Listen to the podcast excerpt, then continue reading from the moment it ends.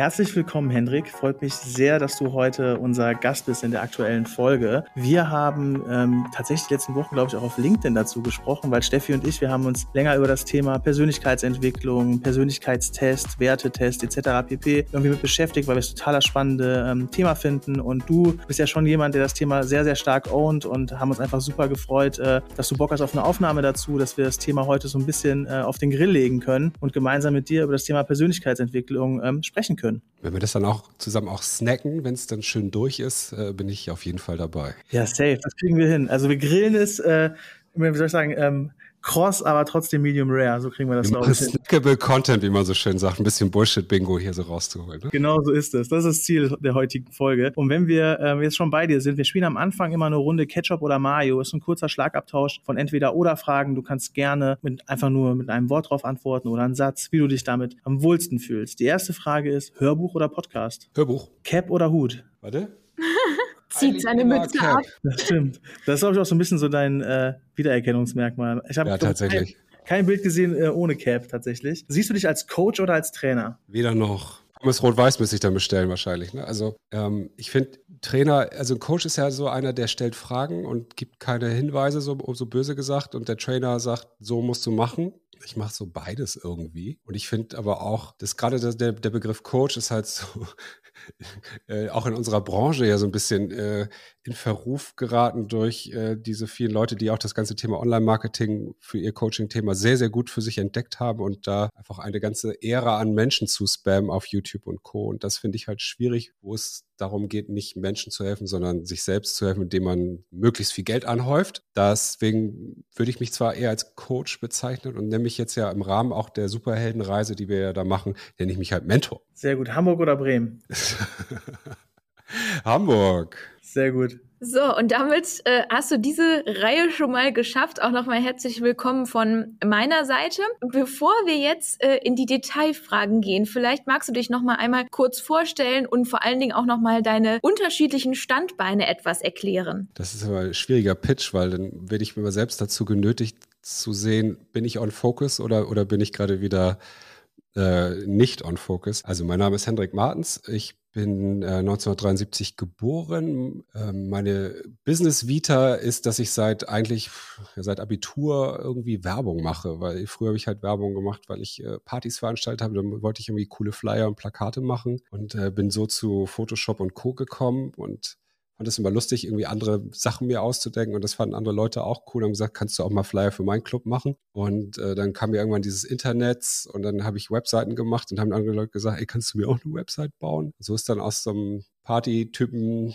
irgendwie äh, ist dann eine Agentur geworden, so accidentally. Die hieß Mimo, die erste Agentur, die ich gemacht habe. Das war so um 2007 rum. Äh, ganz ambitioniert gestartet mit, wir machen das, was uns gefällt, machen coole Webseitenprojekte für Kunden. Ähm, ist total toll gestartet und immer größer geworden, äh, bis dann so ein bisschen so unser aller Sinnkrise kam, also die von meinem Gründer etwas eher als bei mir, weil wir haben das halt gestartet, weil wir so geil Kreativ-Shit machen durften. Äh, und je größer die Kunden wurden, das kennt ihr vielleicht ja auch, desto größer wird ja immer das Mitsprachebedürfnis. So, und weil ich werde es nie vergessen, dann saßen wir bei Unilever, unser erstes sechsstelliges Projekt und äh, wir haben eine geile Idee gepitcht, waren voll happy damit und der Kunde auch. Und dann, ja, das finde ich cool, aber jetzt, äh, wir müssen jetzt nochmal, wir würden nochmal unseren Datenschutzbeauftragten und den Justiziar Jahr dazu holen. Und im Moment war halt alles für den Arsch.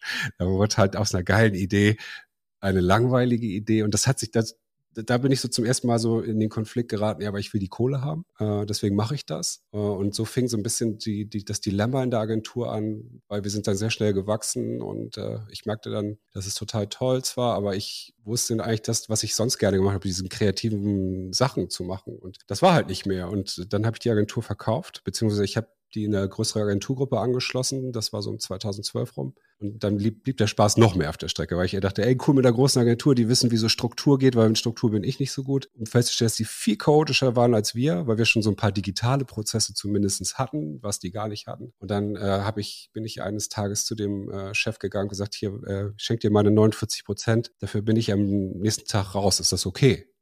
Und sagt er, ja, dann sind wir zum Notar gegangen, ein paar, und eine Woche später war ich dann raus. Das war ganz abgefahren. Und dann ist eine ganz tolle Reise passiert. Ich habe zwei Startups gegründet, eine Dating-App gebaut, äh, weil ich so ein Online-Dating-Freak war, weil ich auf dem Dorf lange gewohnt habe und das war schwierig, da äh, andere Frauen kennenzulernen war immer so frustriert von so einem, diesem Thema äh, unbekannt trifft unbekannt, äh, weil das war halt schwierig für mich. Und dann habe ich gedacht, wir müssen mal eine App bauen, so warum kann ich äh, Freunde mit Freunden ver verkuppeln, wie man das so früher gemacht hat. Und daraus ist dann eine App-Idee entstanden, die ganz famos gescheitert ist, als äh, Facebook beschlossen hat, diese Friends API, diese Schnittstelle, um Freunde sich anzeigen lassen zu können. Was war die Basis unserer App? Hat Facebook geschlossen, dann ist auch die ganze App-Idee gestorben. Und dann bin ich so ein bisschen accidentally in, äh, wieder ins Werbebusiness gekommen, weil mein äh, Co-Gründer Pepe Wietholz von Flow Forward mir erzählt hatte bei einem Mittagessen, hey, äh, übrigens ja hier der hatte halt auch immer so eine Agentur wie ich gehabt, also STRG hieß die. Die haben halt auch so coole kreative Kampagnen gemacht. Ähm, sagte er, ich mache jetzt nebenbei noch was Neues. Wir managen jetzt Simon Unge.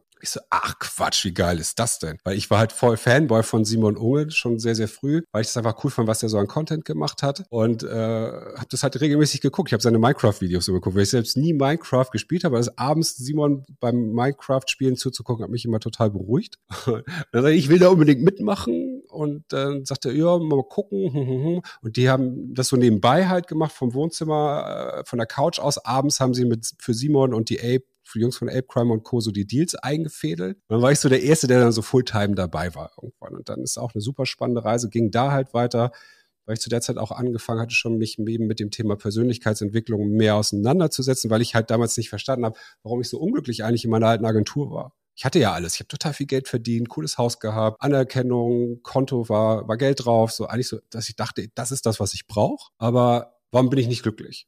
Und habe mich dann so auf meine Bildungsreise begeben, um dann festzustellen, hey, ja, mir ist Status gar nicht so wichtig wie Freiheit zum Beispiel. Und ähm, dann dachte ich, cool, ich kann dann sozusagen diese Fähigkeiten, die ich erlerne und erlernt habe, mit den Influencern halt auch einsetzen, was ich auch immer noch mache, sozusagen die auch tatsächlich ein bisschen zu coachen, äh, aber auch zu überlegen, so basierend auf dem, was diese Menschen ausmacht, was ist der passende Content für sie. Und so sind wir ja auch sehr schnell sehr erfolgreich geworden, ähm, weil wir, glaube ich, geileren Content damals gemacht haben als, als viele andere. Und aber irgendwann merkte ich auch dort, dass ich hier so an meine kreativen Grenzen stoße und äh, dass dann doch die, das Thema Geld einen recht hohen Stellenwert natürlich auch hat.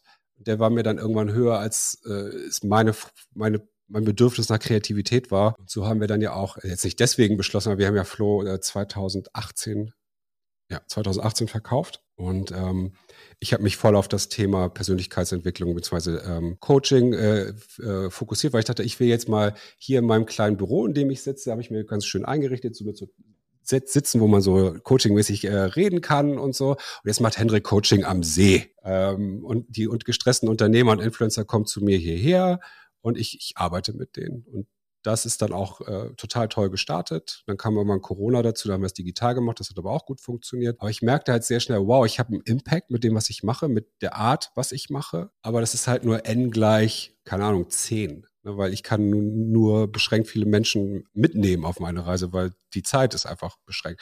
Das hat mich sehr frustriert, weil ich dachte, boah, das, was ich hier mache, das könnten eigentlich viel mehr Menschen auch nutzen. Und äh, so ist dann die Idee entstanden, okay, ich mache da vielleicht so eine Art Workshop-Seminar draus, um noch mehr zu erreichen, aber eigentlich mit dem großen Ziel, wenn jeder Mensch seine Werte kennen würde oder keine Ahnung, 50 Prozent der deutschen Bevölkerung, bin ich mir total sicher, dass die Welt eine bessere und eine andere wäre und dieses ganze Wahldilemma und so weiter, nicht, dass das Ergebnis ein Dilemma ist, aber der Weg dahin war ja irgendwie schwierig, wäre halt besser gewesen, weil die Leute wissen, was ihnen selbst wichtig ist und nicht, was die Bildzeitung oder RTL oder die Eltern oder sonst wer sagt, was eigentlich wichtig ist. Die meisten Menschen kennen Unternehmens- und Markenwerte, aber nicht ihre eigenen. Und so ist das so die Mission, äh, der ich jetzt seit anderthalb Jahren, äh, wofür ich brenne, ähm, das eben mit den Menschen viel mehr zu teilen. Und da sind natürlich Influencer auch ein super wichtiger Teil für mich, die das mit mir dann sozusagen vorantreiben können, einfach weil sie den, die Reichweite und den Zugang zu den Menschen haben da stehen wir jetzt gerade und sagen, okay, da bauen wir jetzt äh, ein größeres Business drumherum auf. Hört sich mega nice an. Also danke für diesen, diesen Einblick tatsächlich, ne, auch zu dieser Reise. Äh, ich hätte, hätte gedacht, du gehst direkt auf Bisfluencer, Werte und Co. ein, aber so die Historie auch nochmal zu hören, hat mir total geholfen, auch nochmal zu gucken, woher kommst du und auch so diese persönliche Note dafür. Danke, dass du das mit uns äh, an der Stelle auch teilst. Ähm, jetzt nochmal so Richtung Bisfluencer und ähm, Werte, ähm, also Wertetest, Persönlichkeitsentwicklung und Co. Macht, ihr macht das ja gerade unter dem Bisfluencer-Dach, wenn ich das richtig verstehe. Oder ist das tatsächlich Sache, die eher so bei dir liegt und ähm, nicht gemeinsam bei Niklas und dir? Das wäre nochmal so eine Frage, die ich jetzt hätte. Ähm, das ist jetzt, wir haben, also Bisfluencer ist ja gestartet äh, vor anderthalb Jahren, da war es noch so die Idee, als war so trocken gesagt, New Business Tool auch für Flow. Ne? Also so ein bisschen Reputation aufzubauen, dann auch auf die Art und Weise mit spannenden Menschen zu sprechen und vielleicht darüber auch Geschäft zu generieren. Und ähm, habe ja Niklas relativ früh dazu dazu geholt als Katharina Wolf, mit der habe ich das ursprünglich ge gestartet. Der war das alles ein bisschen zu viel, weil der hatte ihren anderen Podcast noch und hat noch nebenbei ein Magazin aufgebaut, dieses Strive-Magazin und das wurde ihr dann doch ein bisschen viel. Dann habe ich Niklas gefragt, ob er Lust hat mitzumachen und der war sehr äh, sofort Feuer und Flamme. Und dann haben wir ja so losgelegt, einfach erstmal weitergemacht, obwohl ich schon bei Flo auch gar nicht mehr so aktiv war, aber ich fand dieses, fand es cool, mit Menschen zu sprechen, die einfach den Einfluss in Influencer im B2B-Bereich sind, weil das gab es ja, war ja bis vor, vor einem Jahr auch noch nicht so normal, wie es das jetzt schon ist. Merken da aber auch so, oh, das ist irgendwie so erschöpflich. Das kennt ihr ja vielleicht auch. Irgendwann ist so so ein Thema so ausgeritten. Und irgendwann können wir natürlich nochmal wieder fragen, okay, wie baust du deine Community auf? Äh, was sind so, ne, was, wie wirst du so erfolgreich? Oder was, ne, was machst du eher? Und merken so, okay, das wiederholt sich und irgendwie kickte uns das auch nicht mehr. Und dann äh, hatte ich Niklas damals so erzählt, ja, ich habe ja hier diese Superheldenreise entwickelt. Und Thema Werte ist halt das, was mich wirklich kickt. Und sagte, habe ich das mit ihm gemacht? Er so, oh, ultra krass. Äh, warum machen wir das denn nicht mit unseren äh, Gästen? Zu dem Zeitpunkt hatte ich mich das in Anführungsstrichen nicht so richtig getraut zu machen, weil ich dachte, hm, ist das vielleicht zu persönlich, vielleicht auch so zu nicht esoterischer, wie nennt man das denn? Ne? Also es ist halt nicht so business-focused, so Zahlen, Daten, Fakten, höher, schneller, weiter. Und ähm, haben wir es einfach mal gemacht. Dann haben wir mit den ersten Gästen gesagt, hey, komm, ihr macht mal den Wertetest, den wir hier so machen vorher. Und dann gucken wir mal, was passiert. Und siehe da, die Gespräche waren von, von, so, von Minute eins sofort viel, viel cooler, weil auch die Gäste selber ganz geflasht waren, dass sie über sich selbst dadurch ja auch im Vorwege nachgedacht haben. Und äh, das war halt total spannend, dann wieder zu verstehen, okay, die Menschen, die hier erfolgreich für irgendwelche Dinge sind, was sind eigentlich ihre Werte und was treibt sie sozusagen damit ja auch an und was wollen sie erreichen, hat uns völlig neue Einsichten gebracht. Und äh, so haben wir dann gesagt, hey, lass uns das zusammenschmeißen. Und da stehen wir jetzt gerade. Lässt sich denn mh, hm, so rückblickend, ihr habt jetzt ja schon ähm, auch da einiges erreicht und einiges an Erfahrungen sammeln können, denn so ein Trend abbilden, dass bestimmte Werte zum Beispiel immer wichtiger werden oder dass einer bestimmten Gruppe von Menschen bestimmte Werte besonders wichtig sind?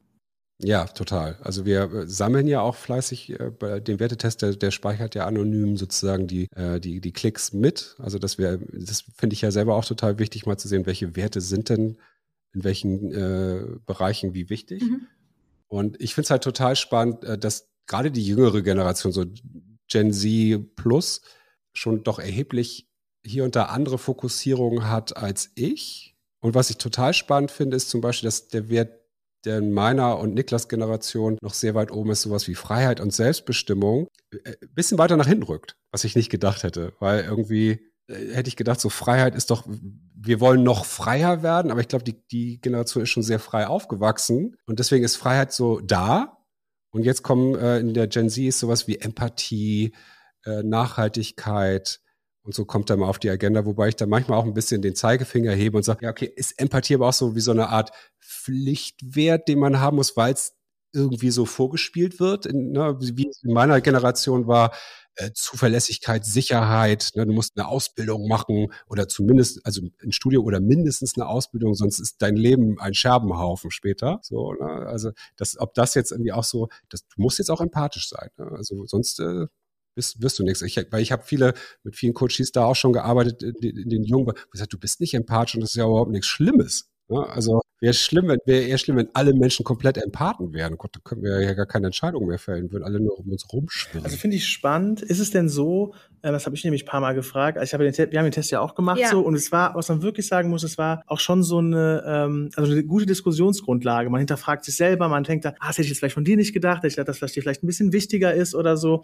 Also man merkt schon, dass das so eine ähm, gute Diskussionsgrundlage ist, wo man auch einfach viele Sachen nochmal hinterfragt. Was ich mich so frage, ist so, ich finde ja, wie du jetzt auch sagst, Empathie wird, wird wichtiger. Ne? Ich finde, das ist jetzt tatsächlich aus meiner Perspektive, hätte das, wäre es vielleicht ein Faktor, der aus, aus dem Elternhaus vielleicht auch mitgegeben worden wäre. Also merkt ihr auch, dass diese Tests sich ändern, dass Werte dazukommen, Werte vielleicht rausfallen. Also ist das vielleicht sogar was Dynamisches oder ähm, habt ihr jetzt einmal so ein Set an Werten gefunden und sagt, damit gehen wir jetzt erstmal? Das würde mich auch noch mal interessieren. Wir haben tatsächlich so ein Set an, ich nenne es ja auch gar nicht unbedingt Werte, Werte, sondern eher so Wörter, die was in dir auslösen so eine Art Mash-up gemacht. Es gibt ja äh, verschiedene Firmen und Institute, die das Thema Werte ja auch für sich claimen und ähm, so Enzyklopädien zum Thema Werte rausbringen. Davon habe ich was genommen. Dann habe ich äh, noch einfach Wörter genommen, die, die von denen ich sie wichtig finde, aus anderen Tests noch Sachen. Es gibt ja Wertetests noch und nöcher der verschiedensten äh, Facettentum.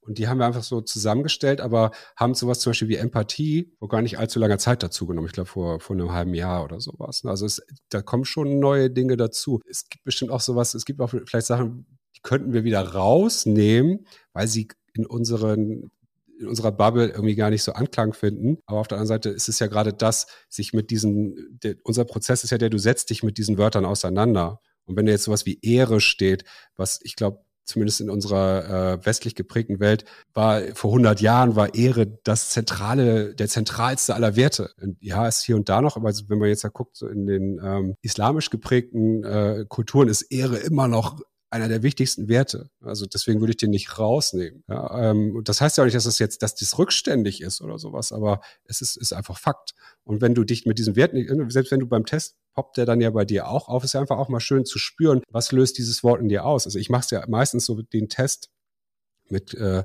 mit Coaches, mache ich den ja, ich sitze dann dabei oder ich höre mir das, höre dann halt zu. Und das ist halt voll spannend, dann in die Diskussion einzusteigen. Na, was, äh, Werte, äh, keine Ahnung, so ähm, äh, Ehre, ach, das ist alles Quatsch. Und dann lernst du ja auch schon wieder eine Menge über diesen Menschen. Warum ist das Quatsch? Mhm. Was, was ist denn da los? Also ist, eigentlich ist das schon Coaching im, im, beim Wertetest. Spannend. Ähm, ist dann tatsächlich der Wertetest sowas wie, ich sag mal, die Bestandsaufnahme? Ne? Du hast ja eben auch die Superheldenreise angesprochen. Wie sieht denn so eine, also wenn, keine Ahnung, wenn jetzt ein Coach auf dich zukommt und sagt, hey, das Thema Werte, ich finde spannend, was du machst, ich würde mich gerne damit beschäftigen, ähm, nochmal so hinterfragen, was mir wirklich wichtig ist, um einfach mein, an meiner Persönlichkeit zu arbeiten. Wie sähe denn so eine Reise oder Coaching, Prozess, you name it, ähm, aus? Das ist äh, dieses, dieses Wichtigkeit des Wertetests ist ja aus meinen Einzelcoachings entstanden, weil ich habe mir nach meiner systemischen Ausbildung so, so habe ich gemerkt, so, welchen Tools arbeite ich gerne, wo habe ich selber auch einen guten Zugang zu. Und das waren dann immer so zwei Sachen. Das war einmal dieses sogenannte Wheel of Life. Ich weiß nicht, ob ihr das kennt. Das ist, ist ja auch so, äh, äh so ein zehn Kreise ineinander und in dies wiederum in acht Segmente unterteilt und jedes, jedes Kuchenstück spiegelt so einen Bereich deines Lebens wieder von äh, Persönlichkeit oder Spiritualität, Beruf, Karriere, Familie und so weiter. Und dann machst du ja so eine Statusabfrage wie, wie, wie, wie bist du da, wie, wie, wie geht's dir gerade in diesem Bereich? Den habe ich halt genommen und danach den Wertetest gemacht. So, und das habe ich halt immer wieder gemacht. Ich habe es aber so ein bisschen kombiniert, dass ich gesagt habe, jetzt machst du erstmal dieses Wheel of Life, wie es dir geht, dann machen wir den Wertetest und dann gehen wir wieder zurück ins Wheel of Life. Und dann sagst du mir aber nochmal diesen einzelnen Bereichen, wie wichtig sind die für dich eigentlich? Nicht nur, wie zufrieden bist du, sondern wie wichtig ist es dir? Und welcher Wert springt dort an? Weil es ist ganz faszinierend zu sehen, dass die verschiedenen Bereiche oft auch mit verschiedenen Werten gekoppelt sind. Und wenn du dann siehst, keine Ahnung, bei mir ist jetzt zum Beispiel, war die letzten Monate Ruhe und Ausgeglichenheit etwas, was ist, ein, ist grundsätzlich extrem wichtig für mich und hatte ich halt kaum, weil irgendwie eine Firma am Aufbau, dann haben wir ein Haus gekauft, was mit, die mit der Finanzierung totaler Terror war. Der Sohn hat wenig geschlafen und ich hatte alles nur keine Ruhe. Und äh, konnte dann auch sehen, okay, aber was da noch mitspielt, ist zum Beispiel, äh, Freiheit und Selbstbestimmung sind total wichtige Werte für mich. Und das war, das Gefühl hatte ich die Zeit nicht. Und ähm, so habe ich dann gemerkt, ich konnte mit diesen zwei Tools und anderthalb Stunden Coaching, habe ich bei Leuten schon, habe ich nicht, sondern haben die ja selber unheimlich viel für sich rausgenommen. Das oft schon ein Großteil des Coachings gar nicht mehr nötig war. Wenn hier so ein gestandener Unternehmer saß, der eigentlich, wo denkst, die muss doch die Sonne aus dem Arsch scheinen. Der hat fünf Firmen, drei Häuser, eine tolle Frau, tolle Kinder, eigentlich alles. Und die sitzen hier, sind richtig unglücklich. Mhm. Ja? Und dann macht er den Wertetest zum Beispiel und sagte, ach du Scheiße, jetzt verstehe ich. Ja, was denn? Ja, hier, Familie ist mir am wichtigsten. Familie ist das, von dem ich aber am genervtesten bin, weil Glaubenssatz wiederum, den er aber auch hat, ich, äh, nur wer viel und hart arbeitet, ist erfolgreich und glücklich. Und wenn er dann sozusagen arbeiten gegangen ist, war er eigentlich nicht zufrieden, weil ihm ja eigentlich seine Familie, das Wohlergehen seiner Familie, die Zeit mit seiner Familie viel, viel wichtiger war. Und wenn er bei seiner Familie war, konnte er das aber auch nicht genießen, weil er dann ja sagen, ich muss ja arbeiten. Mhm. Und dann hat er das so schwarz auf weiß gesehen, hat er das, hat er einfach angefangen, äh, das sich neu zu justieren. Und das war das Coaching zum Beispiel. Und der ist jetzt nachhaltig glücklich. Und sowas habe ich öfter, dass die Leute einfach sagen, ach Mann, Ja, ja, jetzt wo ich so sehe, verstehe ich es auch. Das, viele sagen aber auch so, nö, verstehe ich jetzt, ja, das passt alles für mich und weiter geht's, aber vielleicht so 40 bis 50 Prozent der Leute halt so, okay, jetzt check ich das. Dass mir, bei mir ist zum Beispiel Freiheit, so welche, sobald ich diesen Wert nicht lebe, passiert auch körperlich immer ständig was in mir. Werde ich krank, kriege ich hier Nackenschmerzen oder sonst irgendwas, weil ich kriege so ein richtiges Druckgefühl. Du hast ja gerade schon mal gesagt, oder so zumindest habe ich es auch verstanden, dass sich Werte ja auch ein Stück weit vielleicht verändern. Ne? Weil das ist zum Beispiel was, was ich mich frage, was sind grundsätzliche Werte, ne, die mich auch vielleicht über ein Jahr hinweg beschäftigen und mit denen ich mich identifiziere. Und dann gibt es ja sicherlich aber auch Werte, die sehr stark an der aktuellen Situation hängen sage ich jetzt mal, ne? Und die dadurch vielleicht stärker herauskommen, ähm, als das bei den ja etwas langfristig relevanteren Werten irgendwie der Fall ist. Siehst du das auch so? Oder wie viel Prozent würdest du sagen, sind ähm, wirklich langjährige Werte und wie viel Prozent sind situativ abhängig? Ich vertrete die Auffassung, ohne dass ich da jetzt wissenschaftliche Beweise zu hätte, dass sich ab dem Erwachsenenalter so ein gewisses Set an Werten festbildet und da gibt es, glaube ich, aber auch ein paar Werte, so wie es bei mir ja auch war, die nicht die richtigen sind. Also für einen selbst, sowas wie Status, Anerkennung, finanzieller äh, Reichtum oder wie auch immer man das dann nennen möchte, äh, dachte ich halt, wären super wichtige Werte für mich, die mich ja nicht glücklich gemacht haben, sondern mir ist Freiheit wichtiger als Reichtum. Auf jeden Fall. Wenn ich Freiheit lebe, bin ich glücklicher. Was nicht heißt, dass mir nicht so finanzielle Sachen nicht auch wichtig sind. Also ich glaube, dass es irgendwie, wenn sich die Persönlichkeit gefestigt hat, auch so ein Werteset festigt und das sich aber innerhalb, wenn wir jetzt sagen, wir, du hast zehn Werte, sage ich jetzt einfach mal. Ne? Mhm. Ich glaube, dass sich diese Rangliste verändert. Dass wenn jetzt Freiheit bei mir im Moment ganz oben ist, weil ich Freiheit selber auch nicht so viel empfinde, ist das Bedürfnis dahin natürlich höher. Mhm. Also ich glaube, dass sich so lebenssituationsabhängig das Set ändert. Und ich glaube schon, dass sich Werte auch ändern, weil du vielleicht jetzt in deinem Werteset noch so Glaubenssatzwerte drin hast, von denen du denkst, dass sie da rein gehören das ist ja auch Teil meiner Arbeit, zu sagen, ist es wirklich dein Wert oder denkst du nur, den muss man haben? Mhm. Ja. Äh, und ich glaube, wenn man das einmal so klar gezogen hat, glaube ich, dass das schon irgendwie weitestgehend so bleibt. Es sei denn, du hast extreme lebensverändernde Situation, Tod, da, also so richtig äh, einschneidende Erlebnisse in beide Richtungen, dann kann ich mir schon vorstellen, dass sich dann auch, äh, auch dadurch irgendwie ein Wert ändert, wegfällt, ein neuer dazukommt. Das glaube ich schon. Aber ich glaube, so in so einem normalen Lebensablauf bleiben die relativ gleich. Aber das sagen auch andere anders. Mhm. Also ich kenne auch äh, andere Leute, die sagen, nee, nee, dieses äh, verändert sich immer regelmäßig. Ich kann ich spreche dann ja für mich und für die Leute, mit denen ich arbeite, sehe das jetzt noch nicht. Mhm. Ich glaube, das, äh, ich glaube einfach, ich glaube an eine, eine Verschiebung der Reihenfolge, das sehr stark aber ich glaube nicht unbedingt, dass ich jetzt, weil ich äh, jetzt in diesem Bereich meines Lebens bin und das Empath Nachhaltigkeit ist immer so mein Lieblingsbeispiel für mich. Ich finde Nachhaltigkeit grundsätzlich wichtig, das äh, im Leben zu, zu, äh, zu leben, aber es ist kein in mir verankerter Wert. Mhm. Ne, so den, der gehört für mich dazu. Und ich glaube auch nicht in 20 Jahren, dass dann plötzlich Nachhaltigkeit sich in mein Leben, also dass das mein grundsätzlicher Wert wird. Deswegen bin ich da so ein bisschen vorsichtig. Ja, ich finde Nachhaltigkeit ein total spannendes Beispiel, weil ich so das Gefühl habe, dass das jetzt zum Beispiel, um mal auf die Unternehmensseite zu schauen, sich viele in den Brand Wheel reinschreiben, ohne dass es wirklich ein Wert ist. Ne, das ist, äh, deswegen musste ich gerade schmunzeln, als du meinst, dass man vielleicht auch so einen Glaubenssatz hat, der einem auch vielleicht extern so ein bisschen aufoktroyiert wird, ohne dass man es wirklich lebt. Ne? Weil aus meiner Erfahrung ist es so, wenn ich dann frage, ja, aber wie macht ihr denn diese Werte erlebbar? Ne? Also, dass es nicht einfach nur auf einem Blatt steht, sondern auch, dass die Mitarbeiter es spüren, dann kommt häufig relativ wenig. Inwiefern sprichst du denn in deinen ähm, Sessions zum Thema Persönlichkeitsentwicklung auch darüber, ne? also auch über die Unternehmen und nicht nur über die Personen? Es ist lustig, dass aus, diesen, aus dieser Superheldenreise, die ich ja mit vielen Unternehmern mache, entsteht auch jetzt eine äh, das, wir nennen es jetzt im Moment Arbeitstitel ein Bisfluencer Bootcamp. Ah, das heißt, wir mhm. machen das mit Unternehmen, ähm, weil die äh, Gründer, die dann bei uns sitzen und ihre Werte meistens zum ersten Mal wirklich so richtig sehen und sagen, ach Mensch, krass, ja. Und dann frage ich ja manchmal auch so, okay, was sind deine Unternehmenswerte? Das sind oft, nicht oft, aber doch so in 50 Prozent der Fälle völlig andere mhm. als die, die der Gründer. Und dann fangen wir halt an zu sagen, okay, wäre es nicht mal attraktiv, Unternehmenswerte basierend auf deinen Werten zu entwickeln?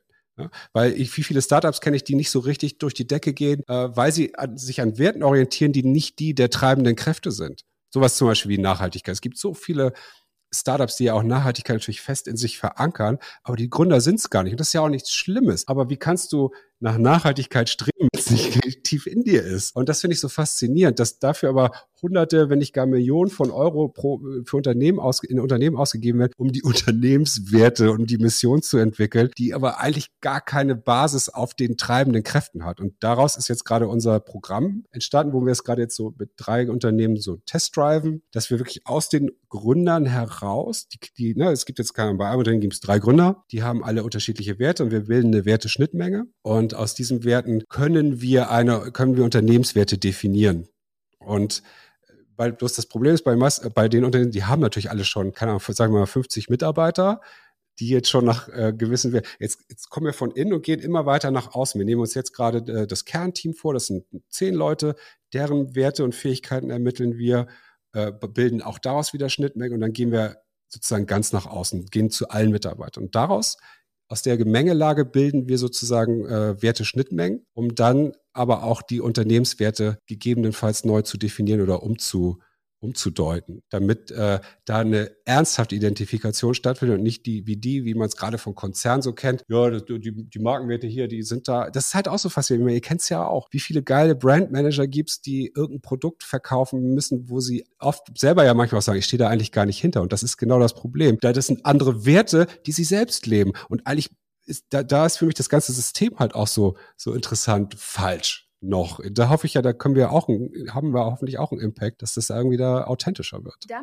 weil ich das total ähm, spannend finde, meine Frage. Jetzt denke ich mal so an meine letzten Stationen und da gibt es ja durchaus auch Menschen, die sehr, sehr unterschiedlich sind und bei denen ich als These aufstellen wollen würde, dass da keine Schnittstelle gibt in den Werten. Was heißt das? Ne? Also ihr werdet ja, du hast von 50 Leuten gesprochen, bestimmt auch welche haben, die sich außerhalb dieses Wertekompass aufhalten. Ja, das ist ja für, die, für, wenn für einen äh, äh, Unternehmer, der sein Unternehmen wirklich voranbringen will, ist es doch total das Geschenk. Zu wissen, sind die, sind die Leute, also passen meine Werte irgendwie, oder gibt es zumindest eine minimale Schnittmenge äh, zwischen mir und dieser Person oder zwischen dem Unternehmen und dieser Person? Und wenn nicht, dann gilt es natürlich, sich zu trennen, aber es ist ja eigentlich so neutral betrachtet im Sinne beider Seiten weil keine wird glücklich. Es ist ja wie in der Beziehung. Ich, ich beschreibe das ja auch mal wie eine Liebesbeziehung. Ich meine, jeder, ihr kennt das ja auch bestimmt, ihr hattet auch Beziehungen, wo ihr dachtet so, oh, der Anfang ist total schön, ne, der Sex ist großartig, äh, und deswegen kann man über alles andere erstmal hinwegsehen und irgendwann wird dann aber doch der Alltag reinkommen und da ist man von den Kleinigkeiten dieser Person total genervt und äh, auch das andere hilft nicht mehr und dann trennt man sich wieder, weil man weiß, es gibt keine ausreichend große Werteschnittmenge. Und genau so sollte es meines Erachtens auch ein Unternehmen sein. Was jetzt gerade zum Beispiel passiert ist, wir machen ja nicht nur Werte, sondern auch Fähigkeiten analysieren wir. Auch zu sehen, guck mal, da ist eine Person, die sitzt im HR, in der HR-Abteilung, müsste aber eigentlich unbedingt Product Ownerin werden, weil die total für die, für die Marke brennt und, und geile Ideen hat und die wird jetzt umge umgesetzt. Und das ist doch irgendwie total sinnvoll. Ja, auf jeden Fall. Ich frage mich dann halt immer, wie offen sind die Personen auch für sowas? Ne? Also ich finde das mega relevant, was du sagst, weil ich glaube auch, das ist, finde ich, auch eine ähnliche Diskussion, ist ja, muss man immer Teamleiter werden? Ne? Weil vielleicht passt es auch nicht zu jedem Menschen zu führen. Und das total ja. wertfrei. Man kann ja durchaus auch Richtung Kompetenzleadership mal denken. Aber ich frage mich dann halt immer, wie offen sind Menschen dafür, auch vielleicht zu akzeptieren, hey, ich bin gar nicht wirklich eine gute Führungspersönlichkeit, weil ich glaube, das ist für viele dann halt auch so der ähm, Karriereweg, der da direkt angestrebt wird. Habt ihr solche Situationen auch, dass Leute dann auch wirklich sagen, hey, ganz ehrlich, mag ja sein, dass das bei eurer ähm, ja, Recherche äh, rausgekommen ist, aber sehe ich mich nicht drin. Das hoffe ich zumindest, dass das passiert. Also ich merke es jetzt in den Seminaren, wenn wir die geben, dass danach auch die Menschen recht drastische Änderungen in ihrem Leben vor sich nehmen, äh, von ihrem, äh, sie verändern sich halt äh, so. Und das liegt aber an, an dem Änderungswillen ja auch eines Menschen. Also gerade was du erzählst, so diese klassischen Karriereschritte sind ja auch Glaubenssatz vorgegeben. Ne? Also du bist, du bist nur äh, ein, ein erfolgreicher Angestellter, Unternehmer oder was immer, wenn du mindestens, mindestens Teamleader bist, sonst bist du nicht erfolgreich. Das ist ja einfach etwas, ein Glaubenssatz, der dir eingeimpft wird. Ja. Das heißt, genau wie du es sagst, du bist da ja schon so reflektiert und sagst, ich kann, bin doch qua meiner Definition auch super erfolgreich oder zufrieden im, in meinem Berufsleben, wenn ich äh, nicht Teamleiterin bin, sondern das mache, was ich hier mache. Und äh, aber natürlich ist dann der, das hat ja auch was Gesellschaftliches, ist der Leistungsdruck dort da. Und wir, gerade wir Deutschen sind, sind dem Thema ja auch sehr offen gegenüber, sage ich jetzt mal, dass wir ja auch leisten wollen und gefallen wollen vor allem. Und ich glaube, dadurch entsteht, entsteht sowas. Und ich würde mir wünschen, dass die Menschen, wenn sie zum Beispiel wissen, was ihnen wichtig ist, äh, dem nachgehen unbedingt. 100 Prozent, weil es heißt ja zum Beispiel jetzt ganz klassisches Beispiel, das Thema Zeit, ne, was ja wahrscheinlich auch viel mit Freiheit zu tun hat. Und natürlich ist es auch so, dass mit zunehmender vielleicht Führungsverantwortung in klassischen Unternehmen die Zeit ja auch zurückgeht. Ich erinnere mich, ähm, früher so ein Fahrrad, ähm, Fahrradkollege von mir, mit dem ich manchmal Fahrrad gefahren bin, der war hatte eine, in einem DAX, äh, jetzt muss man ja DAX 40 Konzern ja sagen, äh, war der halt Director und ähm, hat halt gesagt, er will halt nicht in den Vorstand, weil er weiß, dass seine Kinder halt einfach fünf, sechs Stunden die Woche weniger sieht. Ne? Und ähm, der hat das halt, der hat, war, hat gesagt, hat er es für sich so gedeckelt, ne? Und er war eigentlich schon drüber drüber. Und das war eigentlich mal ganz interessant, weil er so gesagt hat, so dass man ja irgendwie dieses, dieses System einen immer mehr nach oben geschoben hat, aber er eigentlich gar nicht höher wollte, so, ne, weil er jetzt eigentlich so diese Konsequenzen merkt. Und das finde ich eigentlich ähm, total spannend, weil am Ende des Tages kannst du ja dann ähm, auch Karrieren über Werte ausrichten. Ne? Also wenn dir Freiheit wichtig ist und das ist vielleicht mit einer gewissen Rolle oder Funktion in einem Unternehmen nicht vereinbar,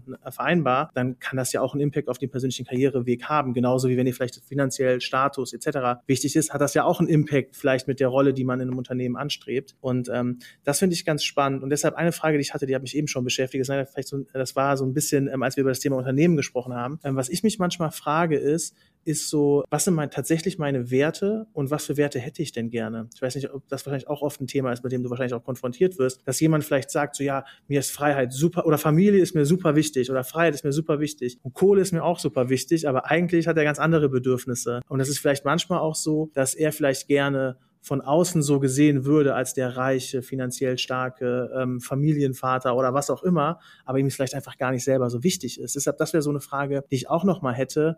Gibt es eine Disparität, äh, gibt es eine Disparität zwischen tatsächlichen Werten und Werte, die ich vielleicht gerne hätte oder wie ich gerne wahrgenommen werden würde. So, ja. Ich weiß nicht, ob es rübergekommen ist, was ich ausdrücken wollte, aber. Ja, total. Ich, ich, äh, wie ist das bei dir? Also würdest du sagen, lebst du komplett nach deinen Werten oder gibt es bei dir eine Disparität? Boah.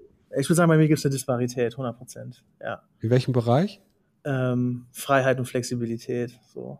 Also ich bin total, also ich habe ja, du kennst ja ein bisschen meinen Weg, ich habe ja einen klassischen Corporate-Weg hingelegt, so war zwölf Jahre im Telekom-Konzern unterwegs, bin tatsächlich in die Selbstständigkeit gewechselt mit dem Ziel, mehr Freiheit und selbstbestimmter leben zu können. So. Ist das heute so? Ich würde sagen, nein.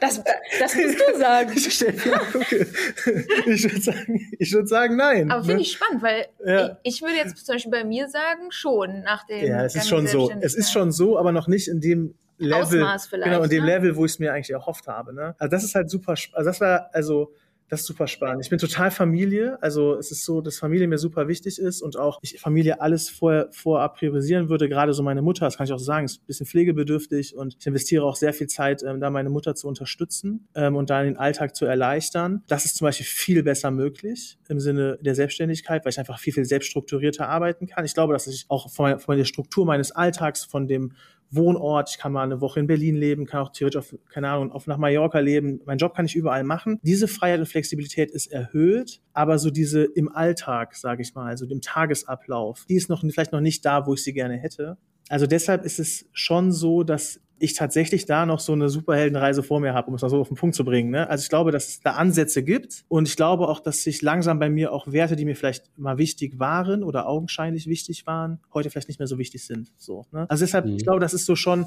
eine Sache, die man so ein bisschen nochmal zurechtrücken müsste, sagen wir es so. Aber ich finde es mega spannend, weil du hast ja gerade gesagt, so du könntest theoretisch von überall aus arbeiten und trotzdem machen wir es ja nicht. Ne? Das ist zum Beispiel nicht, ja. auch so eine, eine, so eine interessante ja. Geschichte. Ne?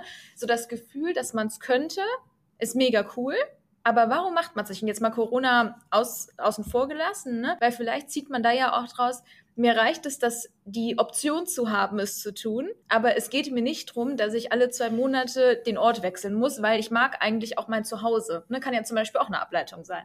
Ja. Genau es gibt ja da immer wieder, also das, was ihr jetzt beschreibt, ne, ich lade euch, habe ich ja, habe ich ja eh schon mal, aber ich lade euch beide jetzt hiermit nochmal offiziell zur nächsten stattfindenden Superheldenreise einmal. Das ist das Kernthema äh, davon, zu herauszufinden, was ist es eigentlich, was du willst und wie erreichst du das? Also da geht es nämlich gerade um diese, wie kriegen wir die Konjunktive raus? Wie, wie schön wäre es, wenn? Oder man müsste mal. Mhm. Also so, das äh, natürlich viel mit Werten zu tun, aber natürlich auch nicht nur. Das hat ja auch nach einem Bestreben von Sicherheit zu tun. Also die Komfortzone ist ja was Tolles. Aber manchmal gerade so für uns UnternehmerInnen ist es ja aber ja auch so, äh, ist die, wollen wir da ja raus und wir wollen uns weiterentwickeln. Aber das hat dann immer wieder auch was Abenteuerliches und ein Abenteuer ist halt meistens, der, ist der kleinere Teil eines Abenteuers ist irgendwie lustig, sondern der ist beschwerlich, der ist anstrengend, der ist gefährlich. Ja, deswegen ist ja, ich gucke gerade hier der Hobbit mit meiner Partnerin wieder so, wir grooven uns hier so in die Weihnachtszeit ein und genau da ist es ja auch die klassische Heldenreise und da, da hat er keinen Spaß, ne? sondern der ist einfach fast die meiste Zeit tot. Äh, aber das ist das, was es spannend macht und was ihm seine Entwicklung ermöglicht. Aber das, jetzt drifte ich so ein bisschen von deiner Frage ab. Ähm, glaube, dass Großteil der Menschen nach Werten lebt oder le äh, die, die sie gerne hätten mhm. äh, und nicht die ihnen innewohnen.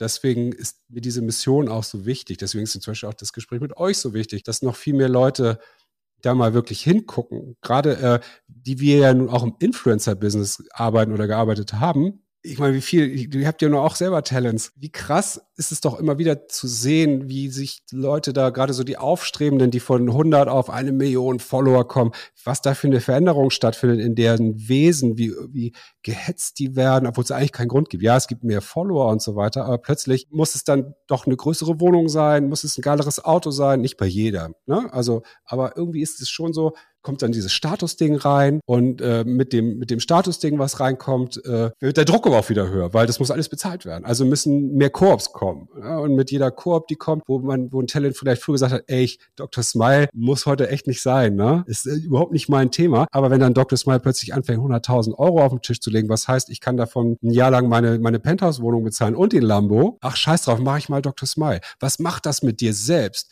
Weil ich glaube, 90 Prozent aller Talents haben Freiheit, ein riesengroßes Freiheitsgehen und, und ein Selbstdarstellungsgehen. Ne? Und was macht das mit deiner Freiheit oder mit, dein, mit deinem Selbstbestimmungsthema, wenn dir ein Kunde eigentlich eins zu eins sagt, was du, was du machen musst? Das muss so aussehen, du musst das Produkt so halten. Ihr kennt's. Der Text, der da drin steht, wissen wir auch, ist nicht ausgedacht, sondern der wird bestimmt. Und das kann, kannst du als Mensch ein, zwei Mal vielleicht machen. Aber wenn das fester Bestandteil deines Lebens ist, so war ja mein Leben vorher. Ich habe angefangen, Werbung zu machen, die ich scheiße fand die ich nicht geil fand. Das konnte ich am Anfang einmal machen, aber irgendwann merkte ich so, oh, das macht so viel mit mir. Und das leben wir in dieser Creator-Szene so, so viel. Und es ist auch immer noch nicht leider viel besser geworden. Das ist ja was, was ich eigentlich gedacht habe, was mit den jüngeren Generationen jetzt äh, kommt. Aber sobald der große Geldschein winkt, ist leider doch fast immer Hopfen und Malz verloren. Und dann folgst du falschen Werten, die nicht deine sind. Ja.